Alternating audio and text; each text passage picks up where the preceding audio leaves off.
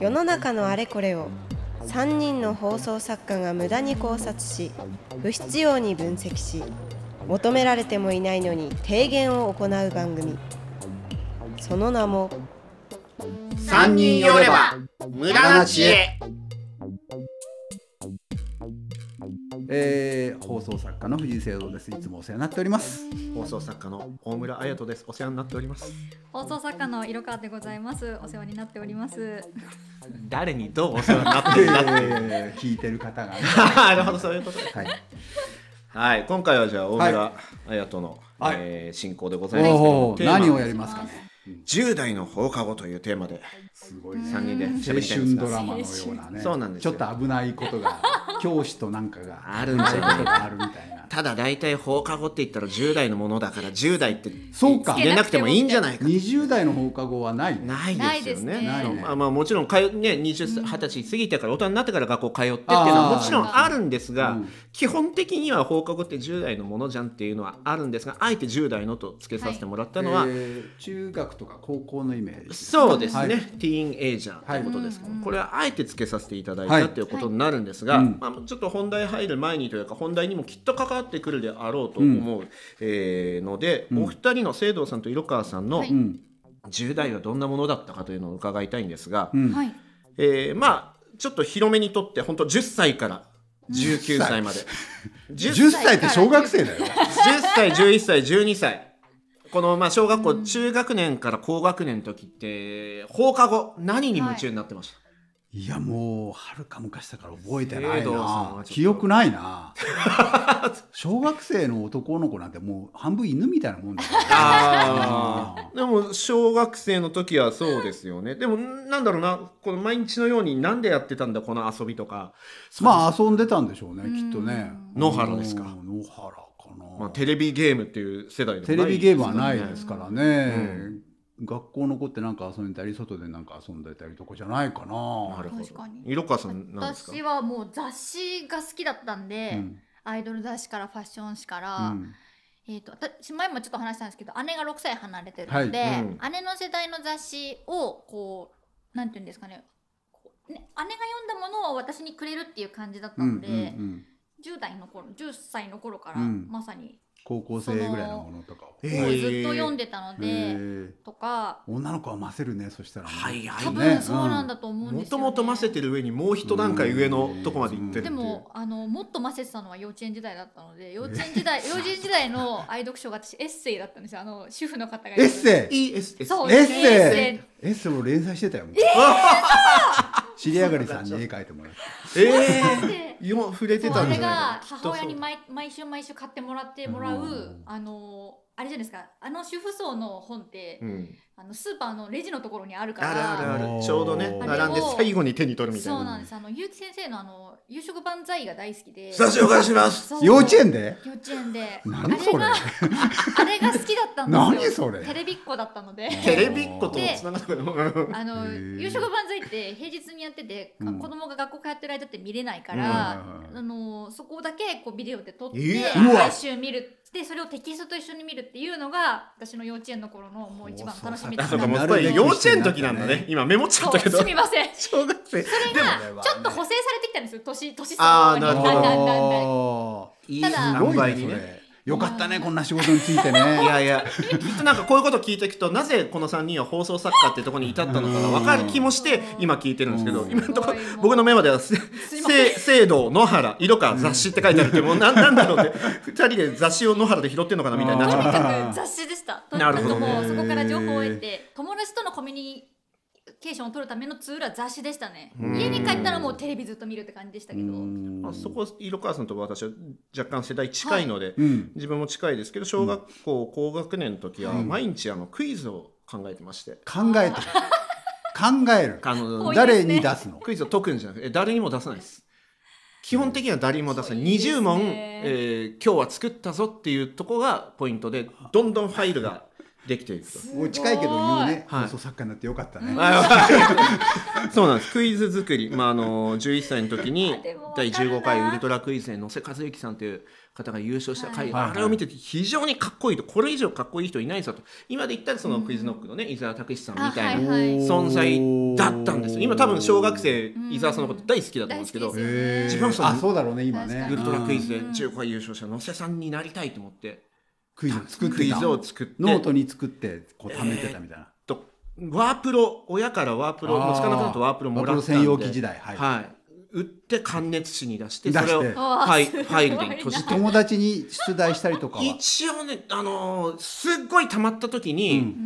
うん。ウルトラクイズやろうっつって、はいはいはいはいは今日やるぞって言って、でうんうんウルトラクイズはあのーアメリカで必ずやるクイズとしては走らせてはいはいはい。早押しボタンを押して答はいはいはいえさせるはい。ちょっと体力が必要なうん企画だったんですけど、そう時の運転あれやるぞっつって自転車に乗って、いおう。友達走走らせて、うん。で後ろに乗って、まあ、いけないんですけど後ろに乗って、うん。あのはいはいはい。福留さんというか福沢さんの役をやって、でう友達はえ回答者は後ろ走って追いかけてくる。走ってひでどい話あ答え分かったらあの俺の膝を叩けと言って。でそれが早押しボタンだ。なんてことを夢中になってやってた放課後になるんですけどやっぱ小学生はこうやって野原に行ったり雑誌読んでたり。思い出した今僕僕もあの負けなんだろう。負けじ魂じゃないな。負けず嫌いなところが負けず嫌いでね、えあでも小学生何年かな？6年とか、まあ、中1になってるかもしれないけど、うん。えーお笑い頭の体操って番組あったんですよ、はい。知らないでしょ？知らないです。これはね土曜のですねお笑い頭の体操があって8時だよ全員集合があって、キーハンターがあるというのが土曜のこうゴールデンタイム、はいはでこれは何かっていうと、はい。大橋巨泉さんが MC で要するに大喜利なのよ。大喜利を現代風にやって、でこれで巨泉あの遠京さん後の遠蔵さんね、うん。眼鏡のねうん。江原焼肉のたはいはいめの人とかを売り出して、5人ぐらい並んでまあ『笑点』の大喜利だと思ってください、うん。それが現代風になってると思ってください。で出題が出ます、うん。これに一言とか、うん。これあなただったらどうしますかって問題があって、で変わってるのはタレントとか歌手とか、はい。そういう人たちが並んで、はいはい役者さんとかで一番最後の枠に話し家の遠京さんがいるわけ。はい。他はみんなお笑いの人じゃないわけ。うん。4人か5人ぐらいいてね。でこう遠い側面な答えをやるわけで子供だから、はい。この人すげえなとか思って見るわけじゃないですか。うん僕なんでこんなすごいあのこの人役者なのに、うん。なんでこんな面白い大喜利の答えが出るんだろうと。ね、であと誰かが言った後にすぐパッと誰かがまた反応して「はいはいあだったら私こんな答えです」ってか言う。でまあ『笑点』も当然見てましたけどはも『い。笑点』は話し家さんだからだと思ってる、はいはい。でそれは役者とかがみんなやってて、面白いなと思って、うん。まああのその土曜土曜の夜はちょっと夜更かしするからうん。寝るじゃないですか。で寝て布団の中であの問題自分だったらどう答えるかってごいストイック。毎回。なかなか眠れない子だったからあの問題にこういう答えもある。こではいはい。こういう答えが出たらそれにすぐ今度はこっちの答えを出したら面白いな。あの重ねたら面白いなとかはあ。そういうことをね毎週考えて。で後に思えばそれは放送作家の仕事なんだよ。いや本当ですよ。それも頼まれもしないのに。そう頼まれるでそうやってるうちにだんだん寝ていくんだけどそれはねやってた。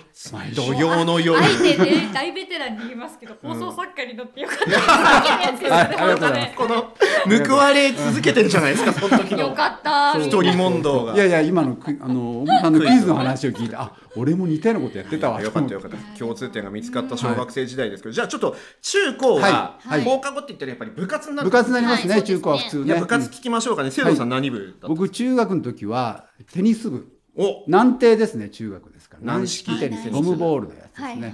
これやってました。どの程度真面目にやってました？まあ適当です、ね、大してうまくもないし、えー。あなんか軟式テニス部の雰囲気は。軟式ってそうじゃん別にそうですね。ね。野球部とかじゃない連中だから割とそうなんですよね、あの立川志の輔師匠はな高校の時軟式テニス部でインターハイに行ったことあるんですけど、うんあのテニス部元テニス部のゲストが来て公式だったりするとすごいがっかりしてあ 同じ軟式だったら俺インターハイっていうネタが使えるのに こうなんか肩身が狭いみたいな。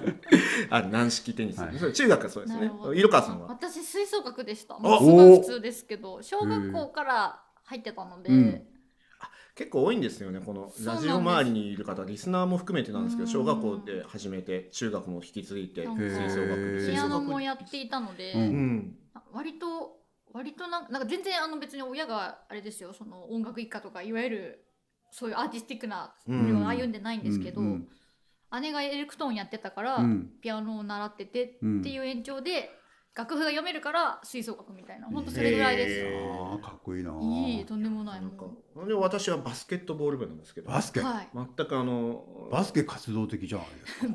あんまり放送作家やる部活じゃないよね。そうなんですよね。それこそあの放送作家になってよかったねにつながらないような気がするんですが、私が入ったのはあの93年でして、はい。あのスラムダンクがですね、大ブーム。バスケットボールのシューズのバッシュのエアジョーダン、あ、はい。後にエアみんながあの靴を奪い合ったエアマックス狩りなんていうね。壮絶な時代もありましたけど、とにかくスラムダンクが流行っていた時で、えー本当は僕野球部に入りたかったんです。少年野球やってえ。少年野球もレギュラーだったし、ん。なんですけど坊主にならなきゃいけない、はいはいはい。あるあるなんですけど。うん。で坊主になったらちょっといじめられんなっていう誰も思ってないようなことを思って それをねあの同級生に言うと「そう思ってたの?」みたいな。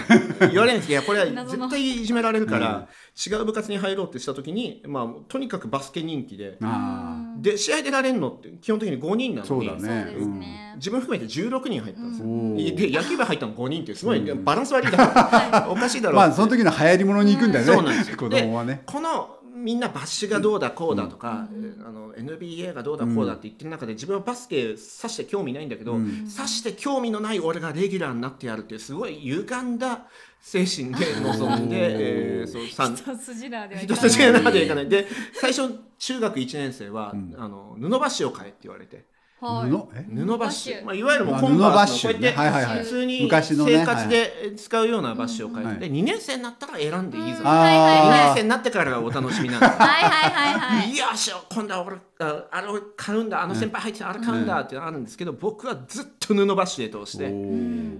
バスケはババッシュでやるものですか？みたいな態度を取り続けてレギュラーを取って最終的にもう穴、まあ、今日履いてる靴もこうやって穴開いてるんですけどなんでですか？雨ですよ今日あボロボロになってうん。避けてる状態で試合に出てたらうん。後にあの友達が別の高校行って「あお前なんとか中か。そういえばさブバスケ部にさ穴開いた場所のやついなかった?」って聞かれたみたいな。へーまあ、そういうような努力をしていたあーまあ、やる気のないバスケ部員だったと、うんただ部活で放課後施設って潰れておりました、うんうん高校はいかがですか生徒さん？高校は僕は入ってないです。入ってない、はい。お同じくです。帰宅部です私も。あお怖い。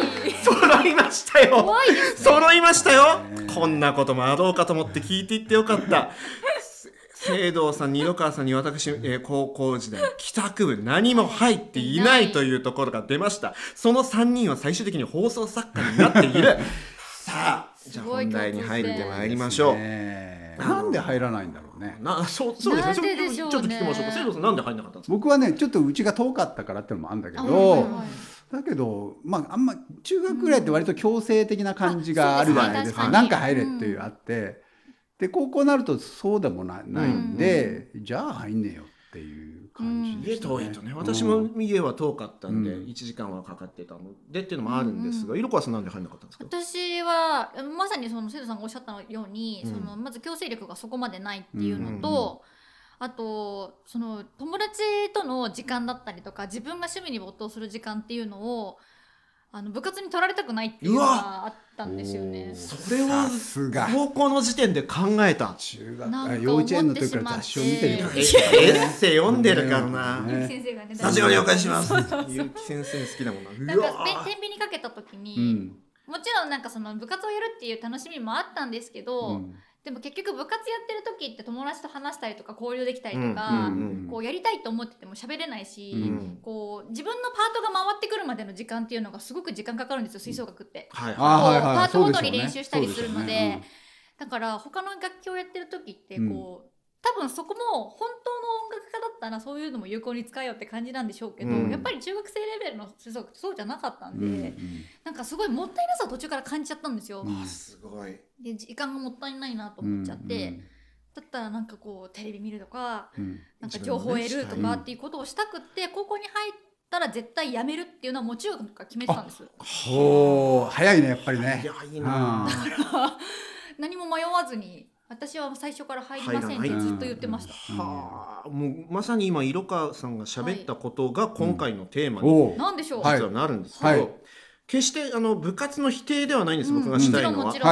それは部活をやることで得られることとか、うん。部活はあっていいんですけど、ただ言いたいのは部活以外の選択肢をううん。ん10代に与えた方がいいんじゃないかっていう話。なるほど。なんですよ。うん結果まあ帰宅部で自由に過ごした3人がこういう状態になっているのからもお分かりの通りなんだろうな。社会人って言葉ありますけど社会人なのかと言われると分からない3人ではあるんですけれどもはいただ今色川さん言った通りあの学校じゃない世界を見に行ける。えー見に行くことができる。その時間がある、はい。うん、自由が利く、まあ、うん。これは言ってみたら中学までは義務教育なんで、うん。うん。じゃあ中学まではいいとしましょう、うん。部活っていう時間で育まれる、うん。はい。えーものはあるとしましょ。そうこまでも含めて、まあ、学校の一部だとい。うことですよね。はい。でまあ小学生はねまだティーンエイジャーではないですから、うん。そこもまあ10代とはいえという意味で覗いていくと、うん。